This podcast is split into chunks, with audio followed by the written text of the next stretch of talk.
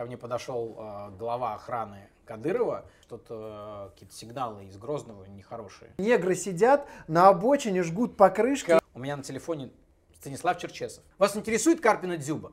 Как жилось в СССР? Пиво с водкой, все вообще ужас. Я говорю, Вась, ты просто фуфло.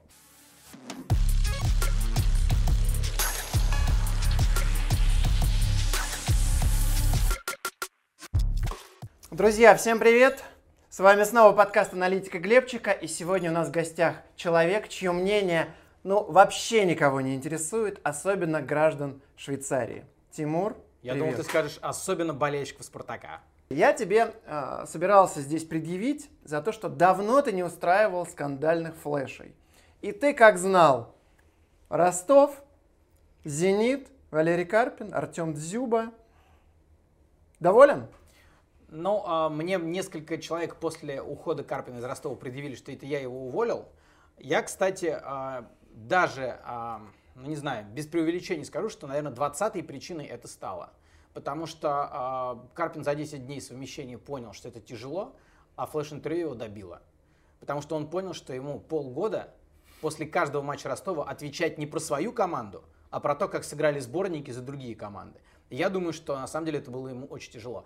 Я тебе больше скажу. а, После того, как флеш-интервью закончилось, за кадром он продолжил мне предъявлять, причем уже так с матерком. Это был следующий вопрос. Да, это- насколько я знаю, он тебя даже послал. Ну нет, он не послал. Мы, во-первых, мы давно знакомы, и э, в такой манере он часто общался и со мной, и там, с коллегами. Ничего такого нет в этом вызывающего, а, учитывая, что это тем более вот там флеш-интервью, только что он заведен, игра закончилась, проиграли.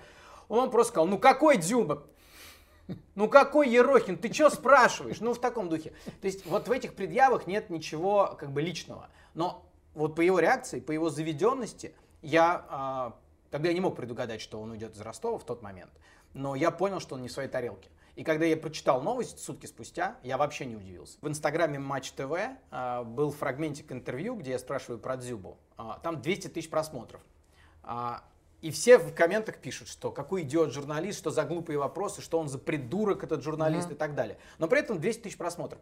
Вас что интересует, когда Карпин встречается с Дзюбой? Вас интересует Карпин и Дзюба? Вы просто, кто пишет, это чистой воды лукавство и лицемерие.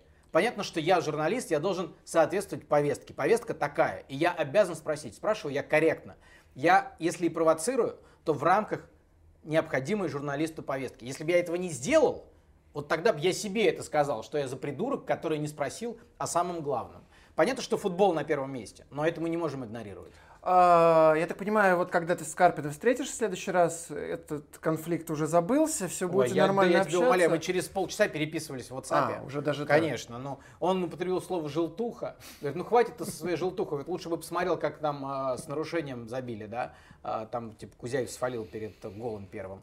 И потом мы еще переписывались а, весь вечер. Ну, слушай, э, эту, эту историю, мне кажется, он забыл через 20 секунд. В раздевалку зашел. Видишь, если бы человек, если бы человек масштаба Карпина думал о том, что с ним случилось на флеше, вот именно в отношении журналиста, но он бы сошел с ума.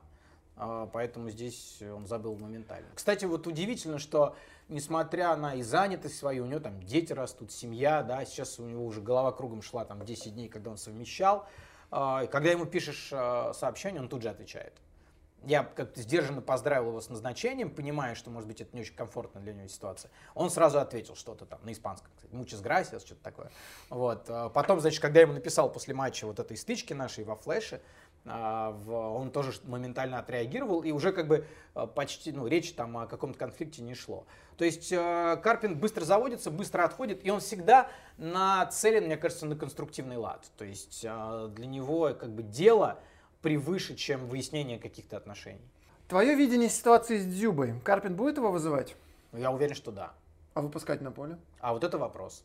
Я думаю, что все зависит от текущей формы, и Карпин, как человек прямой и честный, а если Соболев будет, например, лучше на тот момент и больше соответствовать задаче, он выпустит Соболева. Но что-то мне подсказывает, что за сентябрь наберет Дзюба, и все-таки он будет на своем месте, потому что его опыт, а, его влияние на команду, а, это то, что Карпин не может игнорировать. То есть это два альфа-самца, но вот даже Черчесов с его эго чуть-чуть толкал Дзюбу вперед. И мне кажется, что Карпин тоже уже, набив себе шишки, поймет, что иногда можно сделать полшажка назад, чтобы не обострять. А представляешь картину? Дзюба забивает решающий гол в отборе, бежит Карпину, прыгает на него, и они обнимаются. Ну, кстати, представляю. Представляю, я думаю, что а, сплоченность вокруг задачи всем хочется на чемпионат мира, и Карпину, и Дзюбе. И никто не будет врагом себе ради личных каких-то штук э, эту задачу, э, не знаю, как-то не, не Ну, довыполнить. Станислав Саламович э, Денисова ты не вызывал? Но, видимо, там совсем в тупик зашло. И мы уже знаем, что там ситуация действительно она была на дне колодца. А здесь, мне кажется, такого нет. А, И я помню, что... Кстати, у меня был забавный случай, когда в марте 18-го он забил два за Арсенал Ростову, Дзюба. Я тогда записывал его по дороге из Тулы за рулем. прям. Да-да-да. И спросил его про конфликт с Черчесовым. Потом 30 секунд этого интервью быстренько бросил в черданцевскую программу после футбола. Как только эти 30 секунд прошли с моим вопросом в эфире, у меня на телефоне Станислав Черчесов. Звонит. Не- да, не сказать, чтобы он мне часто звонит, но такое бывает.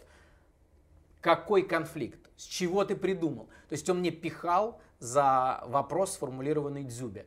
И доказывал, что сейчас он еще забьет, и он его позовет и так далее. То есть а, у тренеров с Дзюбой действительно тяжелые отношения. Но, опять же, общее дело важнее.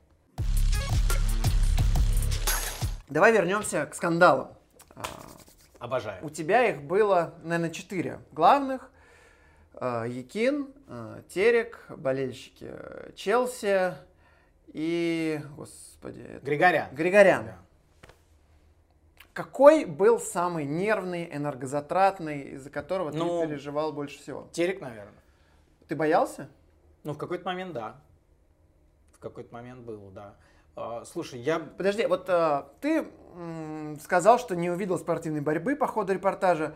Ты стал переживать за себя уже в тот момент? Или Нет, Ты не я, жаль- я устал переживать, когда я в аэропорт приехал из Екатеринбурга, и мне позвонил наш тогдашний начальник и сказал, что-то э, какие-то сигналы из Грозного нехорошие.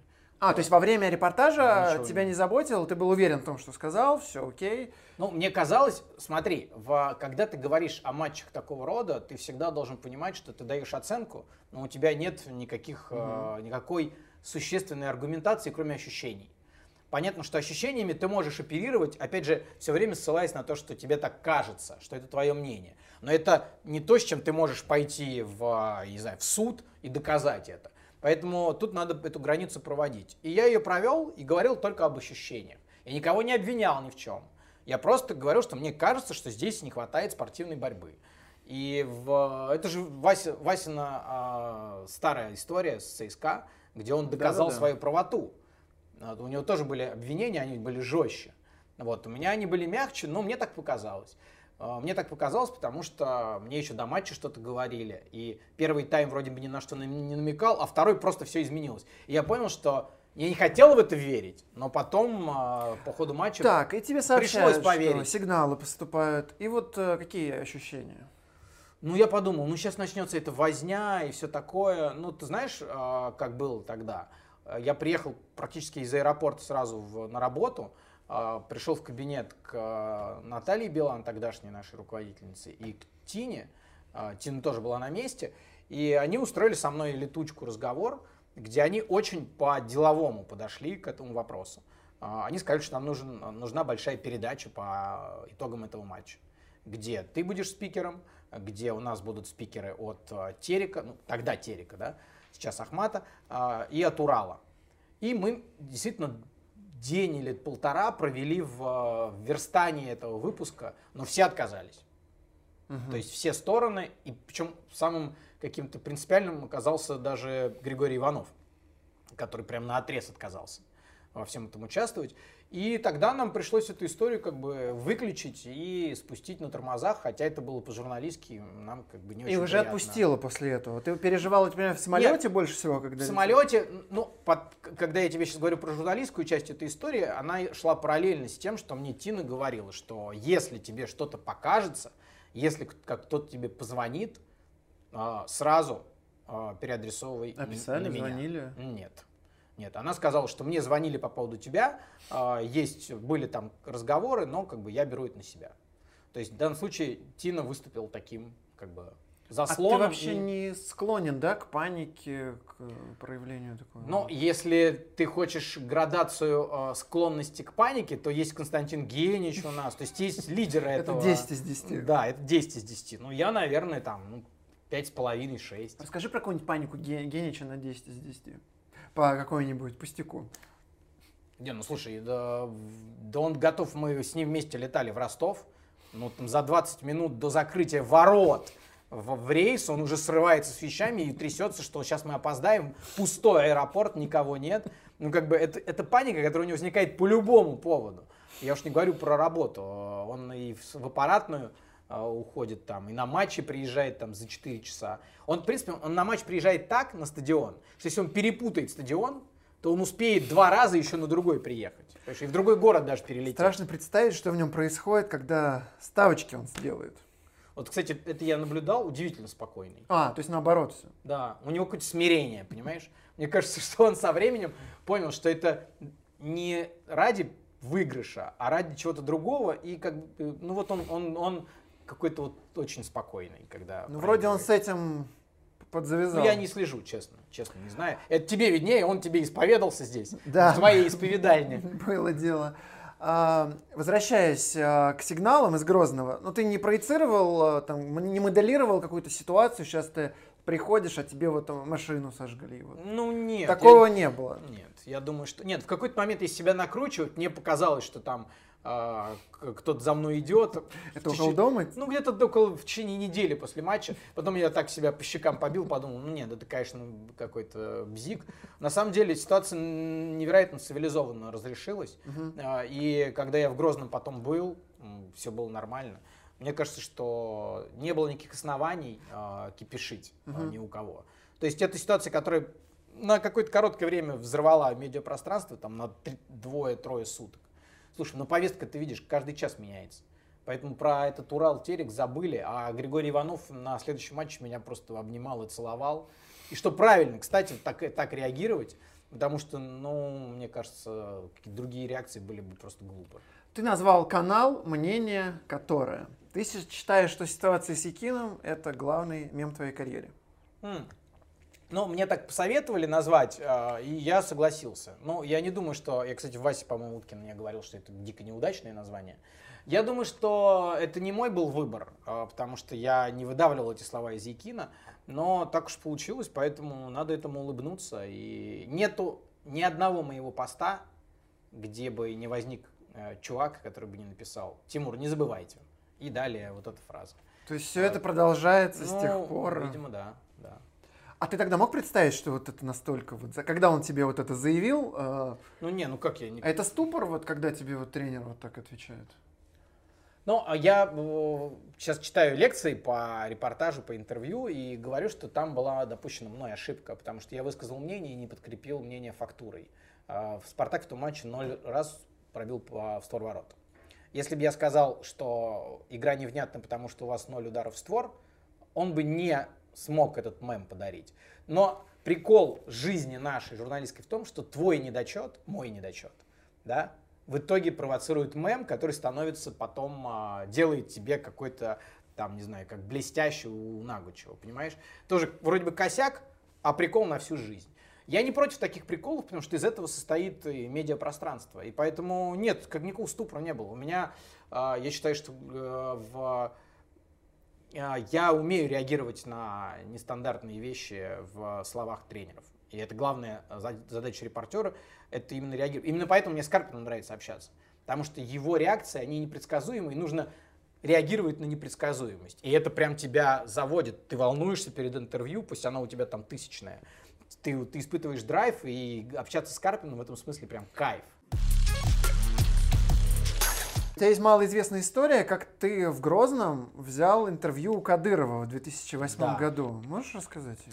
Ну, это прикольная история. Я поехал туда с а, маленькой камерой. Сейчас снимаю камерой плюс-минус такой же, но тогда это была редкость, чтобы я сам ехал снимать. А, он вышел на стадион за часа до два до игры и вот так смотрел, с кем-то разговаривал. Я просто не думал, что по протоколу так можно. И идет на меня прям. Я так смотрю, что-то ни- никого нет, ни охранников, никого. Думаю, наверное, как бы, значит, можно. И я к нему с, вот так с камерой, с вопросом, в принципе, Я не представляю, как сегодня можно такое провернуть. Но тогда как-то было все попроще. И я говорю там, типа, ну и как настроение, как вам поле, как чего. Он отвечает на камеру, я э, записываю и думаю, ну А прикольно. что сказал там, а, ну, банальный Ну, ответ? какие-то банальные ответы, но это все, как я люблю, то есть очень живое, на ходу, то есть он что-то смотрит в одну сторону, отвечает мне, с кем-то еще там кому-то бросает реплику. То есть я такие живые вещи люблю, но это как бы, это не интервью. И в своем стиле вот с улыбкой, да? Да, вот да, да, да, да. Это то, что называется live, поймать live. Я такой live поймал, мне очень понравилось, но э, главная история случилась после, когда я снял номера автомобильной кортежа Кадырова. Его. мгм. Да. И ко мне подошел начальник безопасности и сказал, что Это у стадиона тоже да, было? Мгм. это, говорит, нельзя. Я говорю, ну хорошо, я больше не снимаю. Говорит, нет, ты не понял. Ты должен сейчас стереть все, что у тебя есть в камере. Я так подумал, ну как-то это в мои планы не входит. И я растерялся на секунду, а потом понял, что я сейчас шантажну этих людей самым страшным. Я сказал, если я сейчас сотру все, сотрется интервью Кадырова.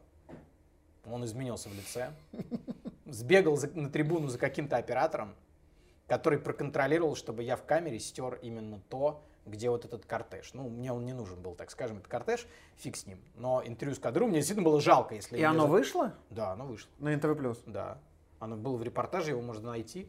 Но фишка в том, что я э, вот этой фразой отстоял э, тот видос, который хотели весь стереть. А, но вот э, здесь магическое имя Кадырова сработало. Слушай, а бывало, когда тебе было стрёмно брать интервью, кому-то подходить, задавать вопросы, что, может, испугался или там с большим страхом это делал? Ну, знаешь, какое-то волнение есть всегда, но страха не знаю. С Ну, кем волновался больше всего твое самое Ну, последний раз, ты не поверишь, когда Карпин шел на предматчевое интервью перед «Зенитом», я что-то, меня так колотило, Ой, микрофон не задел здесь, а, в... что-то я прям реально волновался. Не знаю почему. А, но Ну, ты готовился про Дзюбу спрашивать, это ну, все в я, планах не, было? я не, не формулировал для себя в голове конкретные вопросы, я просто знал, что я спрошу про Дзюбу. И как это уже ты на ходу да, придумываешь. Но а, страшно никогда не было, а волнение есть почти всегда. Когда а, ко мне подошел а, глава охраны Кадырова, ну, был, конечно, немножко не по себе, потому что я думал, что я еще мог сделать не так, что ему там в голову придет. Но в, у ЮАР мы ездили в э, Соуэто, такой район, а, и нам было немножко стрёмно, у нас были сопровождающие, это было в Йоханнесбурге. Был Дэн Казанский, а, Серега Акулинин. Мы поехали поснимать, э, как живут трущобы Йоханнесбурга. Ну и когда там бегали дети, тебя дергали, и вообще было как-то очень неуютно и страшно. Но этот страх прошел, когда... а, ну, не прошел, точнее, мы поняли, что нечего было бояться, когда а, зашли в а, какой-то дом, в лачугу какой-то бабушки, и потом, приехав домой, мы прогуглили эту бабушку. Она была на канале BBC, на канале CNN, на всех каналах. То есть она просто продавала свою нищету, и мы поняли, что, блин, ну, наверное, нам нечего было бояться. Подожди, а все ужасы, как рассказывают, что вот а, в городе Кейптаун, в самом белом районе, белый человек садится на по- подземной парковке на машину, едет на машине на другую подземную парковку и на улицу не выходит. И так только в Да какая-то И чушь. так только в Кейптауне. в Глеб, Йоханнесбурге негры сидят на обочине, жгут покрышки Ка- и чуть ли не белых там поджигают. В, в Кейптауне вообще это европейский город. Просто супер город. Там не было никакого намека на угрозу здоровью и еще чему-то. Прям самые лучшие воспоминания. Йоханнесбург, ну, немножко стрёмно, там смущает э, колючая проволока на всех домах. И вот этот э, эпизод в Соуэто, который оказался на самом деле фейком, э, что там, что там есть что бояться. Там люди продавали нищету, и поэтому ты был э, под, э, в, в полной безопасности. Я когда общался с Васей Уткиным, для меня стало большим откровением история про то, как он спер кепку э, с яхты Романа Абрамовича и подарил ее тебе, э, чтобы Пилот. она стала символом богатства. Можешь рассказать эту историю? Да я не помню, он приехал, наверное, это какой год был? Это э, чемпионат Четвертый. Европы четвертого года. Он был на яхте Абрамовича, тусил, как он называл это, дача. А, вот. И говорит, я увидел кепку и решил ее забрать и подарить Тимуру как э, символ богатства. Ну, на самом деле, я, конечно, не воспринимал это как нечто из ряда вон. Ну, прикольная кепка. Ну, для меня это была просто кепка. Ну подожди, приезжает Вася и приносит тебе кепку. И говорит, Но слушай, это Вася прожил жизнь на, на даче Абрамовича. Это для Васи, это складывалось в какую-то цепочку, э, там, не знаю, действительно незабываемых уникальных впечатлений. Ну а я, мелкий какой-то начинающий репортер, получил от него просто бейсболку, которая у меня до сих пор лежит дома, и которую я при случае могу надеть. Но я не придавал этому какой-то сакральный смысл, что вот Вася привез мне вещь с яхты Абрамовича. Ты сейчас немножечко накручиваешь. Подожди, ты ее до сих пор сохранил. У, а у меня все бейсболки хранятся. У меня есть бейсболка, которую кто-то мне привез с чемпионата мира 98 -го года. Я, в принципе, у меня бейсболок очень много. Я, да, ты просил меня фотографии, тебе прислал. Да, но, меня это прям удивило. Но она у меня не под стеклом лежит, а. понимаешь? Ее нужно было доставать где-то с дальней полки шкафа. Ну подожди, понимаешь? а когда он тебе презентовал, он не говорил, вот, Тимур, я ее украл для тебя. Ну, Васе свойственно позерство, но я не помню, чтобы он так уж слишком э, позировал, вручая мне эту э, бейсболку. Пока не забыл про Абрамовича. У тебя же с ним была прямо памятная-памятная встреча в театре. Ты да. вместо футбола пошел в театр. И Абрамович тебе за это предъявил. А, это было, мы ходили на трех товарищей, современник гастролировал в Лондоне. Меня позвал Слуцкий но предупредил сразу, что мы будем сидеть на ряду, где будет э, весь менеджмент. А это прям, то есть, то есть реальное время, да? Ну, совсем недавно. 17-й ну, год, да, наверное. Да. Вот. И, и мы сели так, что Абрамович сидел в четырех человек, человеках от меня, в четырех креслах от меня. А, и он так смешно наклонился вперед а, в, в проход, чтобы сказать это мне, по сути, но несмотря на меня, как бы в воздух. И он сказал, странно, что играет там сборная, и что какой-то важный матч, а комментаторы сидят в театре. Ну, это произнес так с улыбкой, и меня Слуцкий сразу пнул и сказал, это, как бы, это тебе, типа. Ну вот, и я подумал, у меня был один вывод, что Абрамович человек, который знает нас, русскоязычных комментаторов. То есть он по-прежнему в медиапространстве а, русских комментаторов ну, это ориентируется. Нормально. Ну, слушай, во-первых, он живет в Англии. У него Думаю, что нет проблем с просмотром BT и Sky. Они все продолжают смотреть там русские каналы. Ну, я думал, что уже нет. Известно, что в третьем, в четвертых годах он прям тесно а, через там Германа Ткаченко, через кого-то общался с Юрием Розановым, там, с, ну, с Васей просто напрямую общался. То есть тогда понятно, что он знал топовых комментаторов, да. А, а здесь а, я себя к топовому не отнесу, но вот он как бы дал понять, что он меня знает. А И, ты ответил что-то? Ну, я что-то пробурчал, а, ну, то есть прямого контакта Нет, невизуального не было? Не было. Ты Но не, я не рискнул? Я что-то пробурчал, а, ну как бы... А ответ... Надо было достать камеру и задавать вопросы. Если бы я от uh, Слуцкого получил все-таки санкцию, но это слишком серьезный вопрос, я бы, конечно, пришел туда с камерой, но, uh, но это был, короче, прикольный опыт. Я, я, для меня вывод был такой, что Абрамович следит за английским футболом с помощью русских комментаторов. Хорошо, а вообще вот э, Вася в 32 и в 49, э, чем они отличаются? Но знаешь, а, ну, наверное, очень многим, с одной стороны. С другой, я тебе скажу, что для меня Вася это такой символ того, что, будучи возрастным а, человеком, да, а, бумером, да, или он уже даже за бумером? Уже, уже за, бу, за, бу, за, бумер. за бумером, да. Вот, что ты, находясь в категории за бумерство, да, что ты все равно сохраняешь актуальность среди всех. Вот это а, офигенная штука, а, потому что его YouTube, его мнение, его ворчание, его язвительность, э, это востребовано среди и молодых тоже. И Вася показывает, что э, там YouTube, просмотры на YouTube, это не только э, удел там 20-летних, которые что-то там запостили провокационно или там, не знаю, А в 32 он таким же был или нет?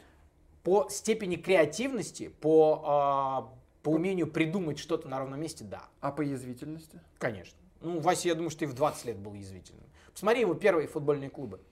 Это э, 90 какой-нибудь 8 седьмой год. Главное событие дня. Сегодня на стадионе «Локомотив» состоится товарищеский матч сборной России против команды Турции. Билетов в кассах много, погода хорошая. Игра начнется через два часа. Вполне можно успеть. Все равно, может быть, он как бы не, не так вызывающе это делал, так немножко скромничая, но это все равно была язва. Вася продавал свою язвительность всегда. Это его натура.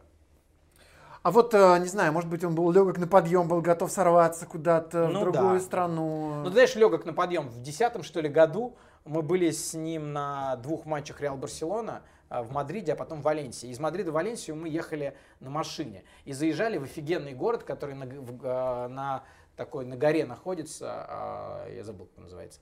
Ну вот, и Уэска, что ли. Уэска на горе. Ну, я могу что-то путать. И мы пошли в гору, потому что там главные там какие-то достопримечательности. И собор. Вася тоже пошел. Начал идти и сказал, нет, здесь где-то должен быть лифт. Мы говорим, Васин, блин, ну это маленький город испанский, и просто он на горе находится, не может быть никакого лифта. Вася ворчал, что здесь должен быть лифт, потом плюхнулся на какую-то скамейку и сказал, идите без меня, я вас здесь подожду. Но Вася трезво оценил свои э, силы и понял, что он не пойдет. Он был, не был легок на подъем, но он не был легок на подъем в буквальном смысле, понимаешь? Ему свои 100 с лишним кг было невозможно поднять, поэтому, ну да, он стал тяжелее, он, конечно, не- так не подорвется, как раньше. У меня был случай с ним, когда я опоздал на 15 секунд с репортажем для программы «Футбольный клуб». И тогда еще были кассеты. И просто я вбежал, и кассету должны были вставить в, типа, в А это же шло в прямом эфире? Да, и да, и 15 Вася- А что было? 15 Вася, под- он уже удлинял свою подводку к сюжету, и когда я в ухо ему сообщили, что нет, нет, он закончил удлинять и просто перешел к следующему. А э, мой сюжет вот втыкался в это время в магнитофон, еще были такие времена. Вот. И все, сюжет не пошел. Вася вышел и просто смешал меня с говном просто. И у него был прикольный аргумент, который я запомнил на всю жизнь. Он сказал, пойми, старик, нельзя опоздать на 15 секунд. Между 15 секундами и часом в опоздании нет никакой разницы на телевидении. Никакой. И это первое. Второе, на 15 секунд нельзя опоздать. И я так это запомнил. И, может быть, тогда, с того момента, я стал таймфриком. То есть я все делаю а, заранее. А, Он еще говорит, что ты самый системный человек в мире. но еще с большим запасом все делает Генич, но у него экстра-экстра. Я все-таки более, в более реальных а, рамках, я никуда не опаздываю, я все делаю вовремя и а, дисциплинированно. Я такой вот зануда и таймфрик, и я думаю, что в основе этого лежит вот то- та сцена еще из битакамовской аппаратной, когда я опоздал на 15 секунд. А, а тебе вообще близки такие методы воспитания, и Да, мотивация, да. когда... Да, да, я считаю, что только так и можно. А, Это знаешь, как было? Вася и Дима Федоров придумали такое сито. А, Они нас воспитывали через критику. Они не, не хвалили никогда, они только ругали. И они установили этот фильтр, и они знали, что если кто-то справится с том, тем говном, которым они обливают человека, значит из него будет толк. Это была их намеренная, я уверен, а, стратегия. И вот это сито критики а, и... а, Причем же еще публично, это же происходило на собраниях. ну, всяких. на Или- собраниях это было, кстати, по-разному. И лично, и публично. А, Но эта стратегия, а, в, в общем-то, оказалась верной. Потому что те, кто не сломался под а, вот этим гомнометом, а, те а, более-менее себя А есть такие, кто сломался? Ну, я сейчас не вспомню фамилии, но я ну, думаю, б- что... ну, можешь ну, просто вспомнить ну, были, ситуацию. были люди, которые думали там, да, что я, наверное, ни на что не гожусь. И все. Ты знаешь, есть, есть вообще категория людей, а, ну, футболисты так любят разделять, да. Одного надо хвалить, другого ругать для того, чтобы они а, развивались и шли вперед. Вот Вася сразу, наверное, с Димой решили, что они будут иметь дело только с теми, кто выдержит, когда их ругают. Все. С помощью похвалы мы никого не будем растить. Это не наш типаж. И они эту часть просто отринули. И они только через говномет воспитывали людей. Но потом, потом, когда ты уже прошел через этот фильтр, там уже маленькими порциями какие-то комплименты и похвалы были.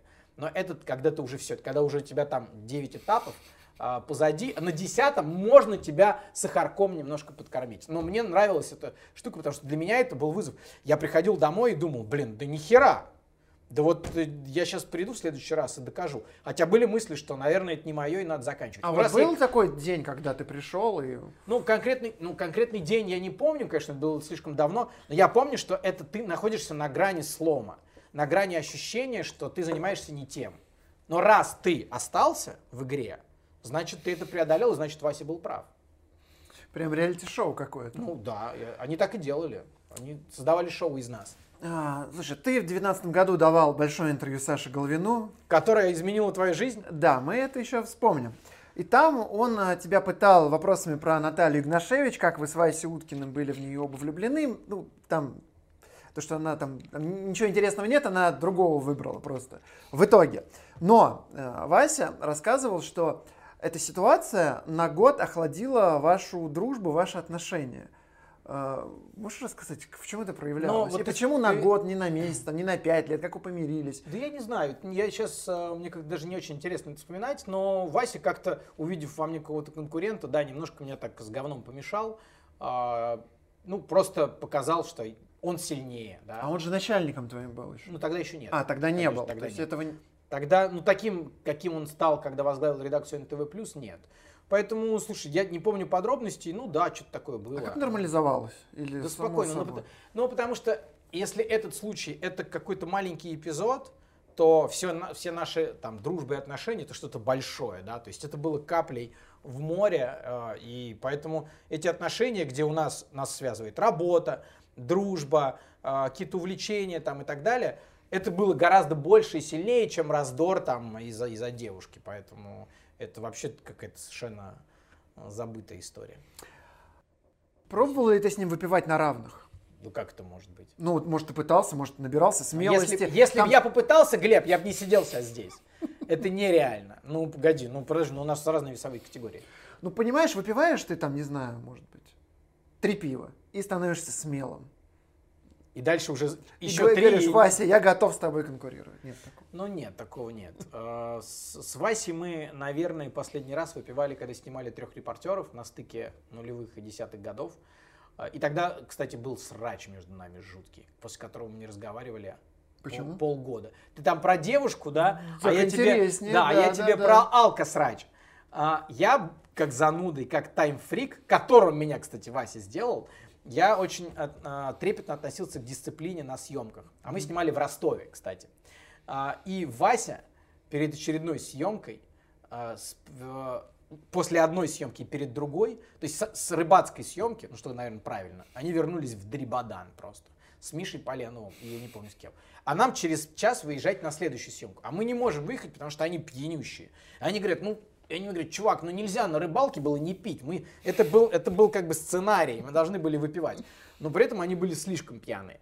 И мы как бы долго ждали, пока они протрезвеют. Поехали на следующую съемку. Там немножко поснимали у Андреева в его там школе, академии ростовского. И там они опять нажрались. На этой съемке, уже после съемки, им накрыли поляну, и они там упились все. Пиво с водкой, все вообще ужас. И я, как бы, а я, ну, сдержанно там выпивал. Я отвечал, как бы, вот за соблюдение Ну, рамок то есть ты работал. дисциплинарных, да. Ну, они скажут нет. Они скажут, что я мешал им работать, понимаешь? И я а, после этой съемки мы подъезжаем уже в ночи перед отелем. Я просто устраиваю Васе разнос. Я говорю, Вась, ты просто фуфло, потому что ты набухался вместо того, чтобы работать. И вообще ты вывез нас сюда, чтобы бухать, и мы здесь не работаем. Мы сняли полное говно, смонтировать ничего не получится, потому что вы приехали сюда бухать. Ну, короче, вот всю эту телегу я ему прогнал. А, Кстати, я не был пьян. Ты говоришь, чтобы мне Васе наехать, нужно три пива выпить. Нет. Я по трезвости ему это сказал. Вася выслушал меня. Там я так орал, что, по-моему, стали окна загораться в соседних домах. Вася выслушал. Знаешь что, иди ты, сказал мне Вася. Я сказал, Вася, иди ты сам. И все. И на этом наш разговор закончился. И, и я помню, что мы три месяца не разговаривали, а может полгода. Сошлись как? Ну, я не помню уже. Ну, как-то сошлись. Ну, понятно, что мы как бы все равно, как бы мы не срались, все равно многое нас связывает, поэтому мы посраться на совсем не можем. Твой первый Лондон. Как и когда он случился? Это была моя первая поездка, по-моему, за границу. Я еще от школы поехал в Лондон со школьной группой, и тогда я увидел, что это крутой город, но ты не Подожди, понял. это что, 80-е? Это- Нет. Ну, слушай, не, не загоняй меня так далеко. В 96-й или 5 где-то так. А в, потом, уже в, в университетском, наверное, возрасте, мы с Васей Коновым ездили в Лондон. Нет, это уже, уже, наверное, после окончания. В третьем или в четвертом году мы на, кон- на концерт Radiohead ездили. А, кстати, блин, сейчас вспомнить. Radiohead концерт был в таком зале Earl's Court. Чтобы ты понимал, что это такое, это дворец, где на Олимпиаде в 2012 году сборная России выиграла финал волейбольный, знаменитый, с 2-0 на 3-2. Правильно, что принимали, надо забить поувереннее. Все, вот теперь-то точно все. Сборная России выигрывает Олимпийские игры. 32 года. А сейчас его снесли.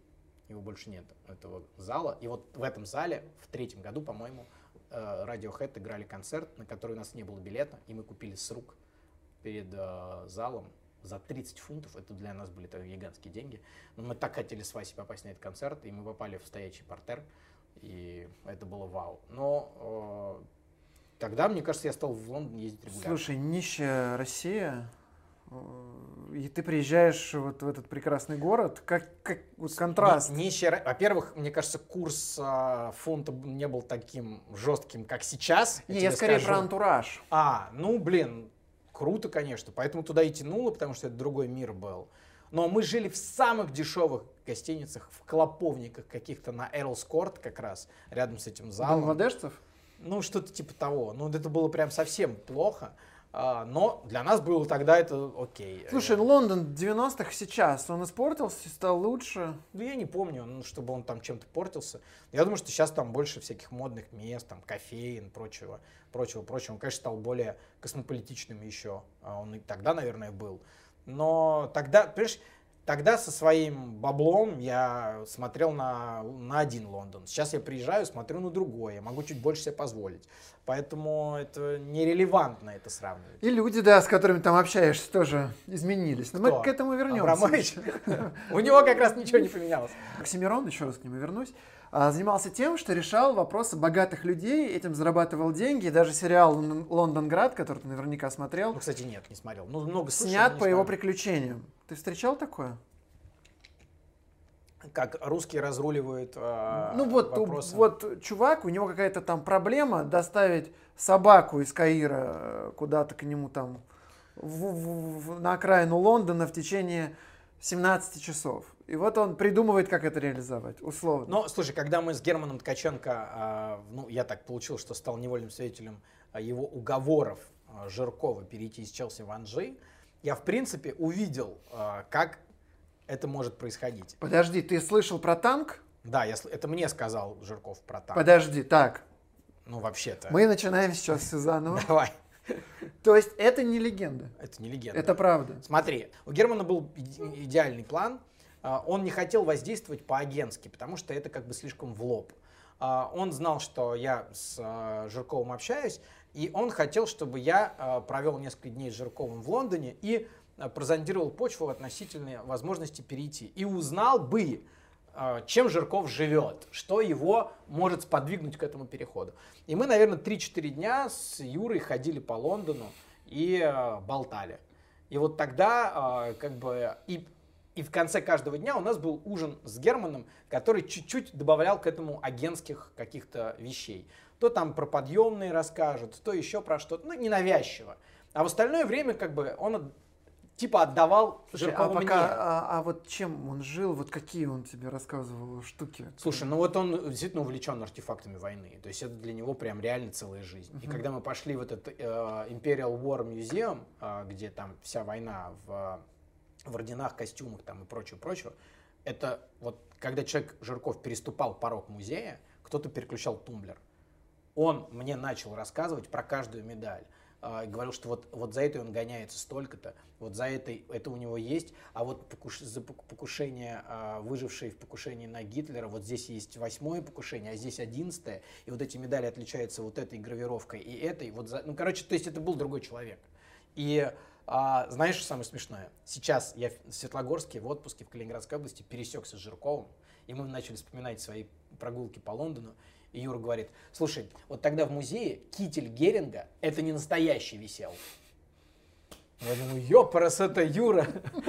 То есть, представляешь, насколько человек увлечен? Так, и значит танк. И вот тогда он мне сказал, что вот у него есть мечта, он хочет купить танк такой-то, правда, он стоит миллион евро, и жена его убьет, если он решится на такую покупку. Вот, э, ну вот какая-то вот форма, я сейчас ищу, ну что-то он мне такое говорил. Я Герману сказал, ну вот он там бредит танком. Герман сказал, танк тяжеловато будет.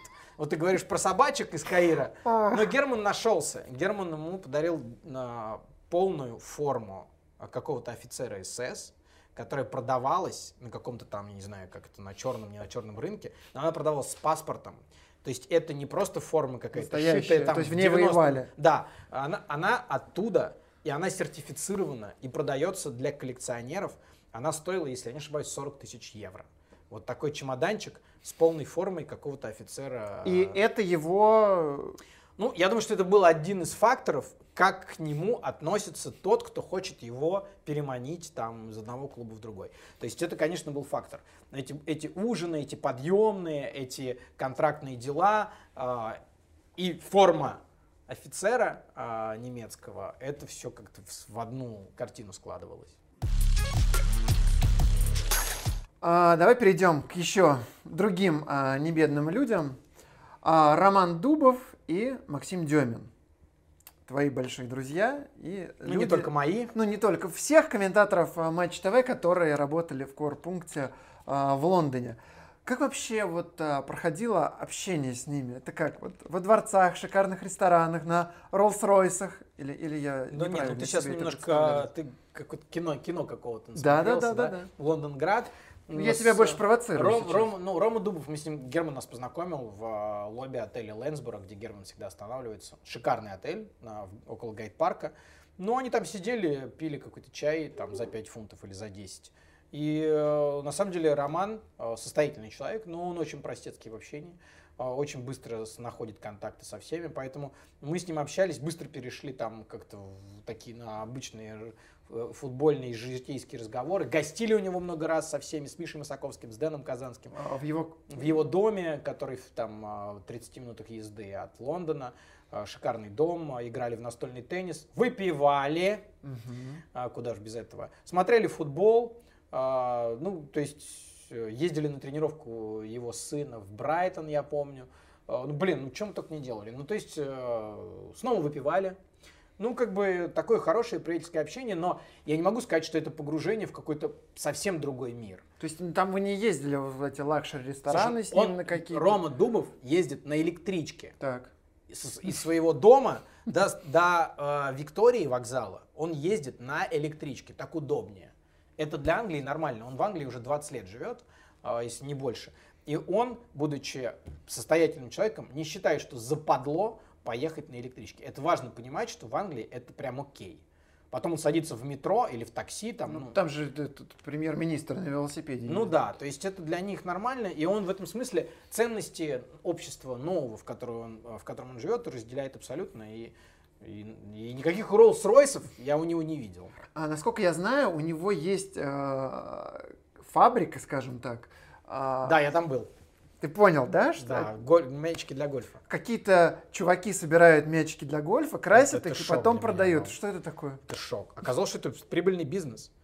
Он, я хотел про него целый документальный фильм сделать, но мне как-то не хватило, так скажем, творческого ресурса к этой теме подойти, а, потому что все время такое время в Лондоне было разбитное. Как тебе моя Вот. подготовка? Да, нет, то, что ты про мячики, про шарики вспомнил, это круто. А, когда он мне рассказал это, я не поверил. И он так завелся, чтобы доказать, что такое существует. Как это выглядит? э, Это Где их собирают? Огромные ангары какие-то там где-то за городом, э, где они сортируются, отмываются на каком-то специальном э, оборудовании и красятся заново и все. А люди, которые приносят, это как, ну, как сборщики бутылок. То есть есть энтузиасты, которые приносят им на развес, платят 10 А, то есть- фунтов за килограмм, например. А отмывают уже работники. Да. А приносят... э, Приносят энтузиасты, те, кто хочет заработать. И то есть они лазят по гольф-полям и собирают эти мячики. Да я тоже был в шоке. Я, у меня был такой Скажи, же да я тоже собирал. Ну вот, я, я их А вертел. в сколько дают за... Вот, Ну, вот я сейчас не помню. Ну, я сейчас сказал 10 там, фунтов за килограмм. Ну, там, я думаю, плюс-минус, а, ну, не за килограмм, там слишком дофига их в килограмме, наверное. Ну, как-то дают. То есть, Какой э, огонь. я тоже, я подумал, неужели, блин, произвести э, сложно новые? Оказалось, что эта фигня очень прибыльная. Но там просто тонны этих шариков, ты не представляешь. Тонны шариков для гольфа, которые перекрашиваются. Так, Роман Думов был владельцем Портсмута. А, и второй ваш хороший знакомый Максим Демин, владелец Бормута. С Дум- ним как... с ним как э, вы познакомились? И вот... Ну, с ним познакомился Денис Казанский, когда был на Курпункте. А, Он как-то он знал, что в чемпионшипе есть клуб, где владелец русский, и он искал контакты. И нашел как-то, я не знаю, через Твиттер еще как-то э, кому-то написал и выяснил, что Максим Демин, как и Роман Абрамович, кстати, следит за нашим медиапространством и прекрасно знает а, Дениса и там прочих комментаторов. И поэтому, когда на него вышли и сказали, вот вас хочет там поснимать интервью а, Денис Казанский, он сказал да, и это было первое в жизни его да по поводу интервью. Он не давал интервью никому из британцев. И э, Дэн с оператором поехали в Бормут, сняли с ним первое в инт- интервью. А потом в эту компанию добавился я, и мы как-то стали дружить и неформально общаться, и э, Максим оказался просто мировым. а, сейчас про него спрошу, человеком. но я хочу изначально один э, вопрос понять. Корпункт а, существовал, а, ну, это исключительно моя гипотеза и теория. а, Корпункт НТВ Плюс а, в Лондоне существовал только благодаря Дубову и Демину, потому что им было прикольно, что вы можете приехать с ними потусить, поговорить о, футболу, о футболе, и они в целом э, финансировали эту вашу базу. Но они там частично финансировали, потому что все-таки платил канал за это. Они обеспечивали организационную помощь, потому что для того, чтобы снять квартиру, нужно иметь юрлицо в Британии. И они становились тем юрлицом, который арендовали для нас жилье. Э, Сделать это из России это прям очень трудно. Я вот как эти федеральные каналы делают курпункты, я просто не представляю. Может быть, тоже кого-то ищут там. То есть это сложно, они нам с этим помогли. Поэтому, ну, отчасти твоя гипотеза верна. То есть э, я, это тоже будет моя гипотеза, э, что да, им было прикольно. Э, как кто, по-моему, Дэн сказал, ты не понимаешь, говорит, мы для них Гарри Линнекера. То есть это люди а, из телевизора, говорящие о футболе. Тебя это удивляло вообще? Ну, сначала Что да. они были так Да заинтересованы? меня и сейчас это удивляет. Потому что мы не можем посмотреть на себя их глазами. Что на самом деле мы, находясь в телеке, сейчас это кажется, кажется таким бумерским, да, скажешь ты, потому что есть YouTube, есть соцсети, но для людей этого поколения это действительно было важным, что они э, общаются с, лю- с людьми из телевизора. А, но все-таки это очень богатые люди. Вот, э, или это вообще не было заметно в общении? Никак вот их статус, ну... Я ни, ни- ни разу ни от э, Романа, ни от Максима не видел какого-то бросания понтами. Я не видел, чтобы они смотрели на нас свысока. Мы с Денисом просто переглядывались иногда, э, потому что нам казалось, что мы сидим с нашими э, какими-то однокурсниками Мгм. или там с нашими коллегами по работе. А они, вы, вы сидели с ними двумя одновременно тоже Нет, одно- такое? одновременно нет, все порознь. Но, кстати, Дубов и Демин познакомились. Благодаря числе вам. благодаря нам, да. И я так понял, что общаются и бывают в гостях друг у друга. А, Вот. Но их, а, они просто мировые чуваки, я так фамильярно говорю, да, но а, после того, как мы с ними много времени провели, мне кажется, они не, вряд ли обидятся на эту формулировку, потому что они действительно такие есть. Они очень свойские а, дядьки. А ты не интересовался, как вот разбогатеть, как стать, как они вот стали такими вот э, успешными, богатыми, как с этим жить, Но- как, как сложно ли им вообще? а, в- у Максима как-то была формулировка, он а, очень круто сказал, это, кстати, может быть, помогает ему быть успешным владельцем а, клуба, он честно сказал, у меня мега чутье на людей, на сделки, на решения, которые нужно принимать в сделках. Вот это мой, мой капитал, это моя чуйка, да, то, что называется. И я подумал, блин, ну, вот это его талант, да, он его, из этого он э, сделал свое состояние, потому что он понимал, что, когда надо сделать. То есть в какой-то момент он может быть, э, он, кстати, японист, он с очень хорошим образованием э, э, мужчина. То есть он э, закончил, по-моему, институт стран Азии Африки. Э, он, он очень умный дядька, и он э, не по профильному своему образованию разбогател, но вот его чутье, его э, ум, его интеллект э, стали залогом его успеха. Это круто. Ты в какой-то момент знал э, весь состав Бормута, запасных, кто как Я играет. плюс-минус ну, может, знаю. и сейчас. А, и постоянно вы с Деминым это обсуждали, он там рассказывал о об игроках. Вот, как- насколько это было погружение, насколько вот детали вы Но знали? Я вообще удивился, что э, я, наверное, у меня не так много опыта общения с владельцами клубов, но Демин производил впечатление человека, который э, погружен примерно на том же уровне, что и тренер. Он То есть- похож на Галицкого чем-то? или- Да, наверное. Да. Я думаю, что степень погруженности, да. Может быть, э, иной стиль управления, стиль э, высказывания мыслей точно другой.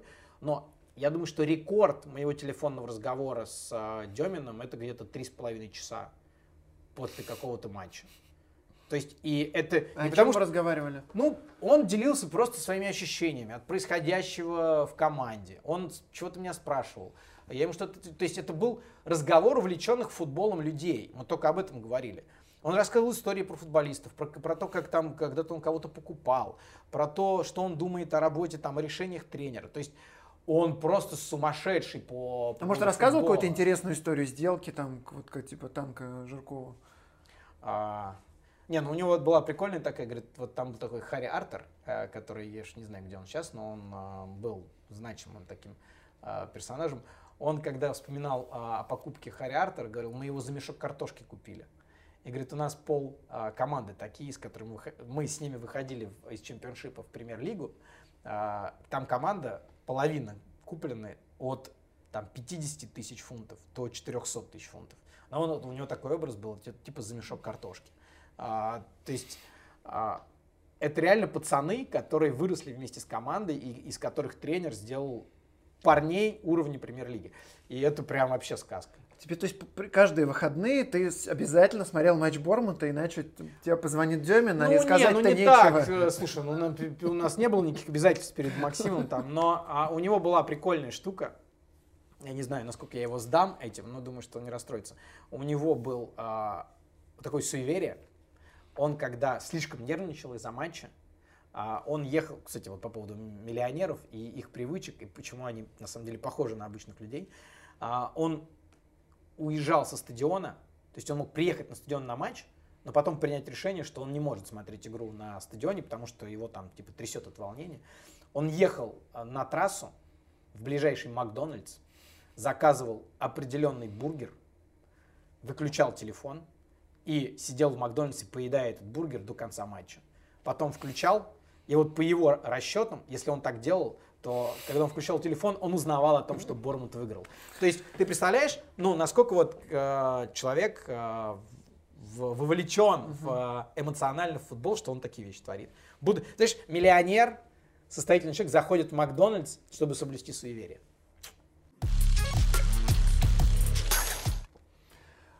Ты тогда ездил в Лондон чуть ли не каждый месяц, наверное. Ну, Тебе когда не квар- стало это приедаться в какой-то момент?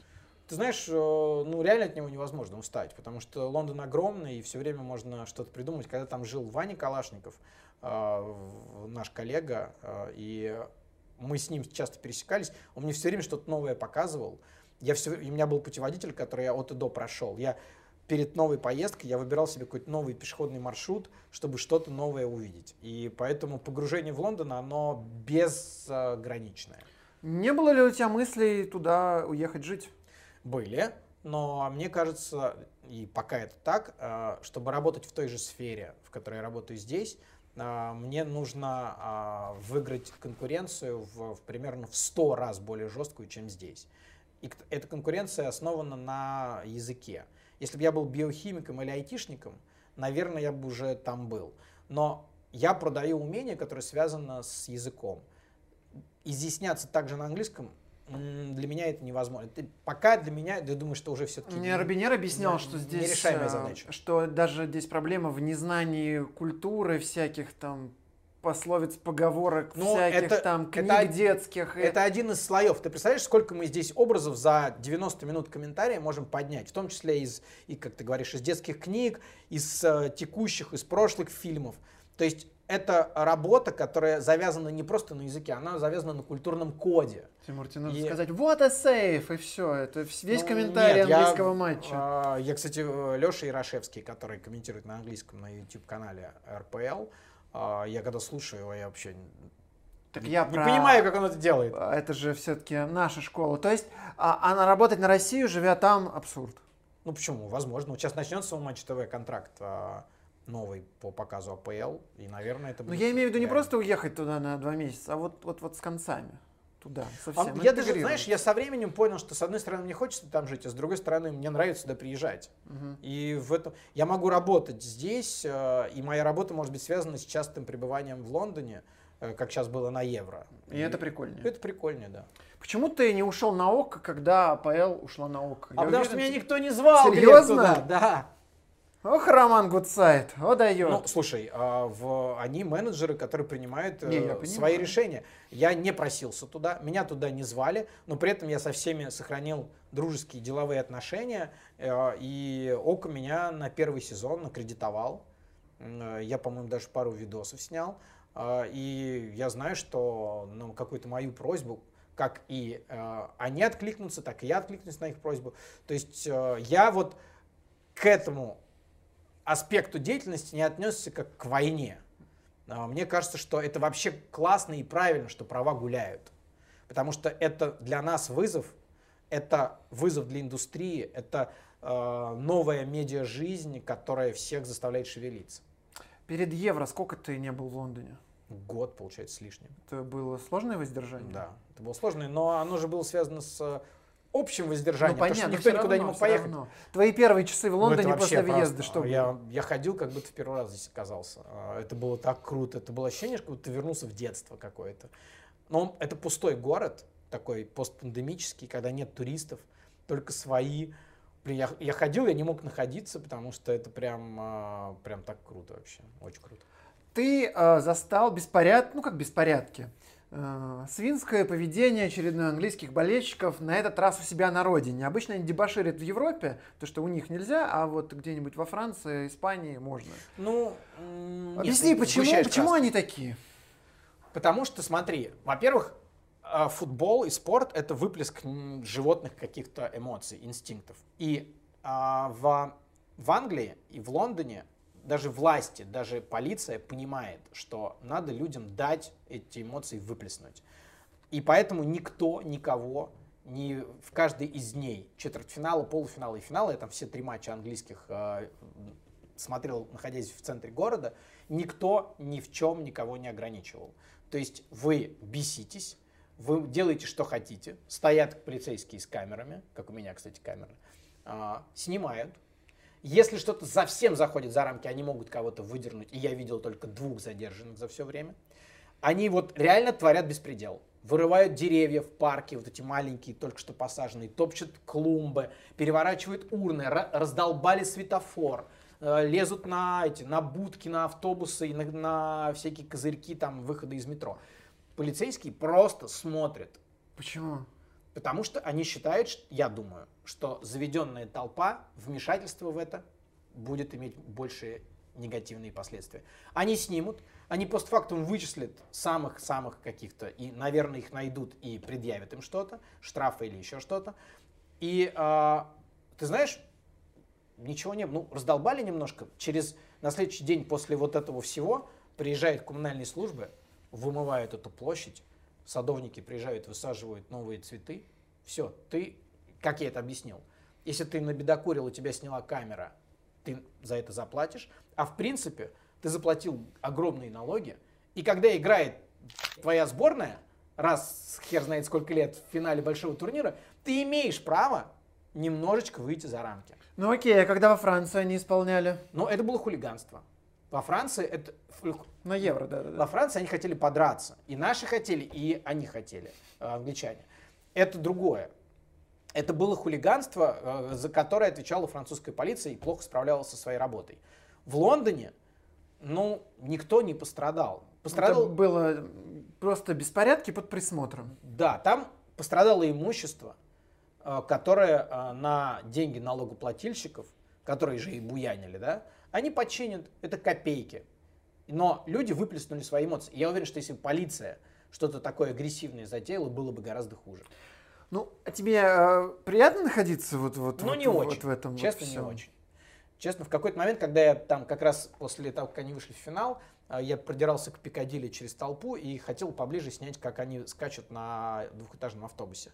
И какой-то чувак меня зацепил за плечо по поводу страха и подумал, что я, скорее всего, снимаю для полиции. Он что-то такое начал тыкать меня пальцем и показывать своим каким-то пацанам э, в, этом, в Стоун-Айлендах, что этот, этот чувак что-то такое плохое делает. И, и еще мне так пинка дал э, сильного. И я понял, что сейчас может быть плохо. И я как бы так резко рванул в толпу и затерялся где-то. И они уже ну, не гнали за мной, и там уже пробиться было невозможно. Но вот это был момент, когда я понял, что что ну, стремновато.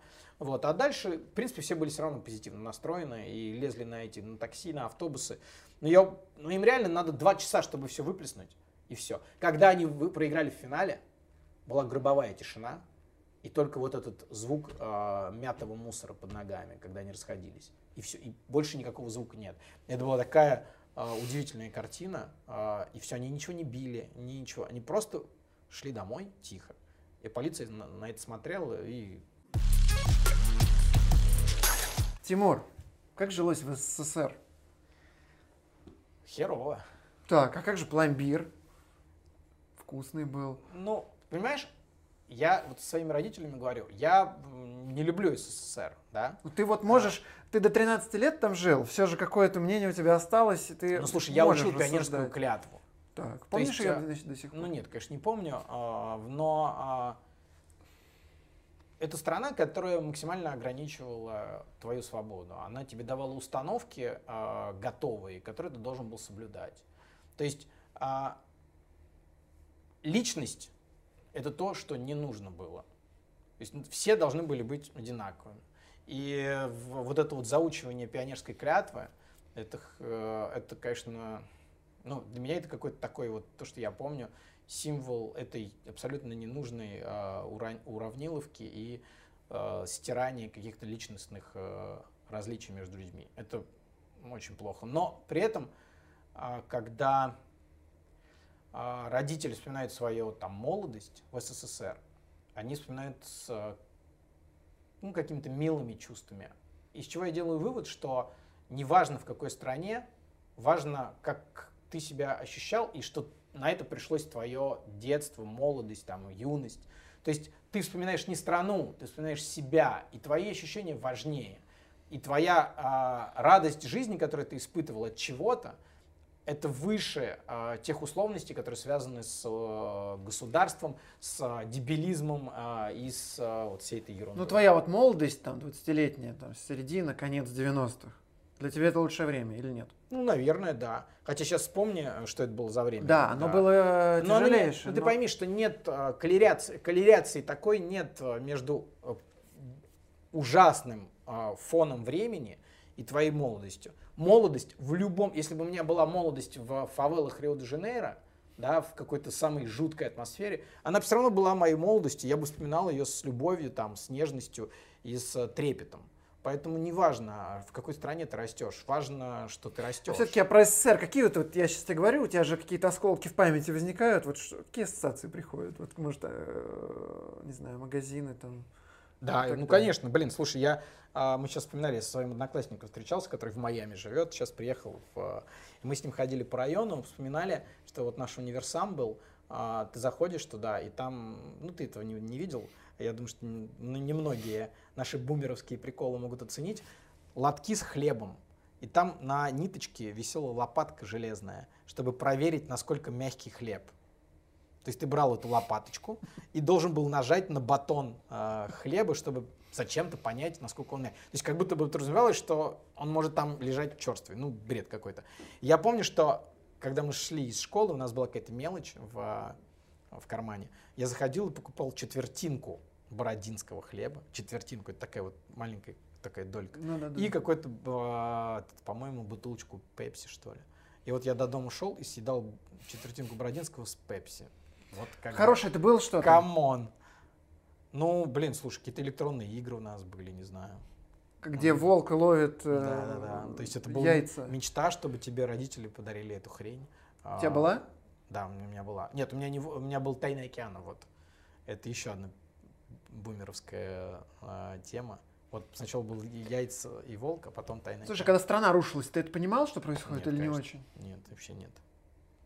Ну откуда я мог? Ну, я, ну, я был уже взрослый, но, слушай, э, сейчас до сих пор бьются а, политологи, там, а, все специалисты, с- чтобы осмыслить этот процесс правильно. И как Ну вот 93 когда бомбили, там ты уже понимал, что происходит?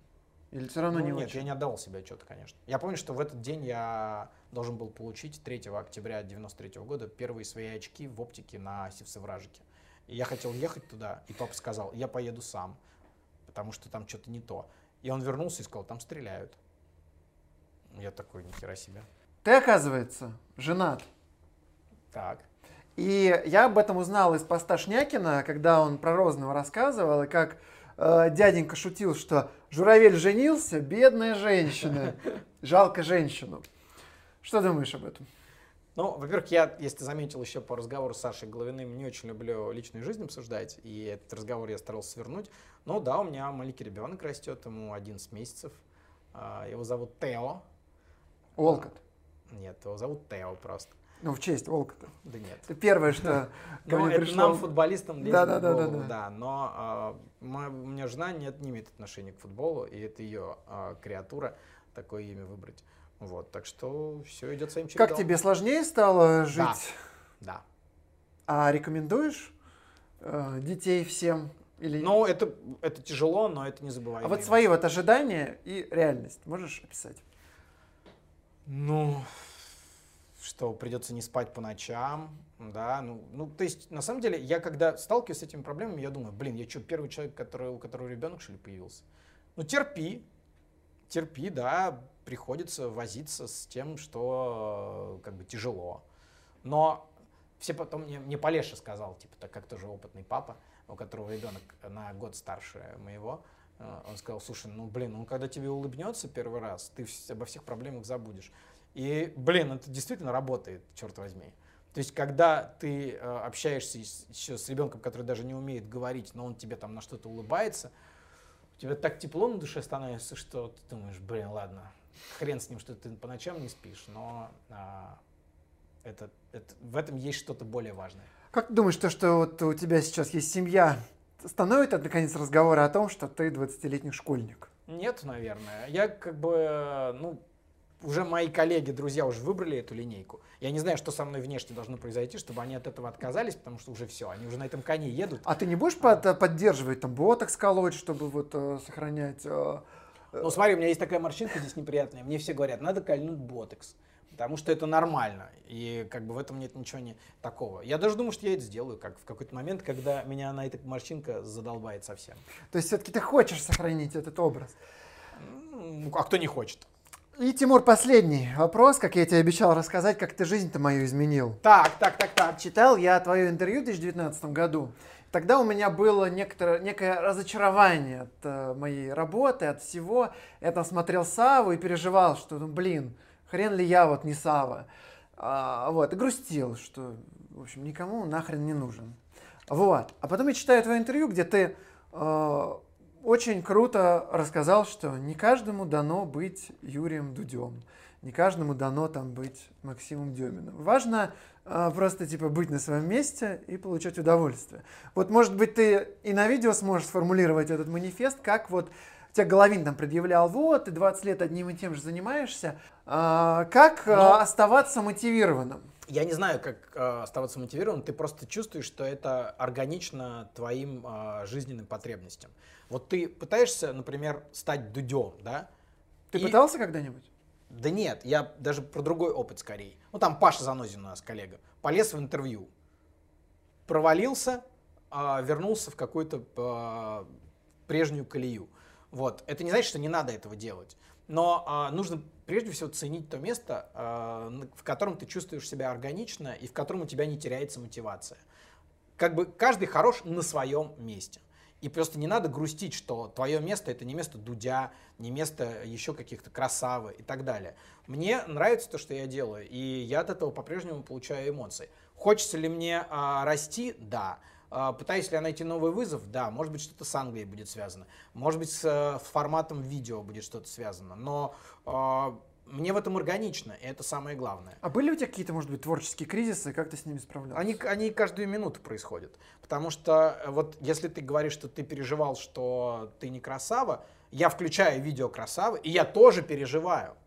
Но я, это не значит, что я хочу э, стать красавой. Это значит, что в рамках своей личности и своих умений я найду что-то такое, что будет доставлять мне удовольствие. И э, в, я что-то придумаю, что-то, там, не знаю, куда-то поеду, что-то сниму, э, получу какие-то дополнительные эмоции. Но я от этого по-прежнему кайфую и э, переживать и рефлексировать, что я не стал дудем, дуть один, ну, вот ему повезло прожить эту жизнь, потому что он свои скиллы вот так реализовал. А мысли вот изменить все, резко все бросить и уехать, не знаю, там куда-нибудь а, в Неаполь разгружать рыбу а что это, и да. жить на море просто? Вот ну, не у нас, был, у нас э, Андрюха Чагадаев так сделал и уехал в Нью-Йорк. Это было органично его стилю жизни. Он работал там грузчиком, официантом, еще кем-то, да. А, Я не готов так обнулиться. Мне кажется, что это не будет органично мо- моему восприятию мира, и что я не проявлю лучших своих качеств. Я их проявлю там, где я сейчас. А Чеги смог проявить их в Нью-Йорке, э, пройдя через такую школу. Это прекрасно. Значит, он э, эту линию исполнил до конца, а я буду исполнять другую. Давай финализируем, обратимся к людям из разных сфер, и когда их там что-то не устраивает, они там начинают тратить всю зарплату на психотерапевтов, как надо вот все-таки действовать? Вот тебе все не нравится? Есть какой-то универсальный метод? Я, не- я вообще не верю ни в антидепрессанты, про которые я несколько раз слышал, что их там в случае чего надо принимать, ни в психо- психоаналитиков, психотерапевтов и так далее. То есть э, это никто, кроме тебя, э, не решит твою проблему. И мне кажется, что совет со стороны не может быть э, таким ценным, как твой самоанализ и твое понимание ситуации. Просто старайся твердо стоять на земле э, и отдавать себе отчет в том, что происходит. Чем ты ценен в конкретной ситуации, что ты можешь, что ты хочешь. И не загоняйся, что ты не дуть, не сава. Будь собой, и все будет прекрасно. Ну, на этой воодушевляющей ноте мы, наверное, закончим. Тимур Журавель, Глеб Чернявский, великий подкаст аналитика Глебчика. Подписывайтесь, ставьте лайки, пишите комментарии, и тогда вы обязательно станете Юрием Дудем.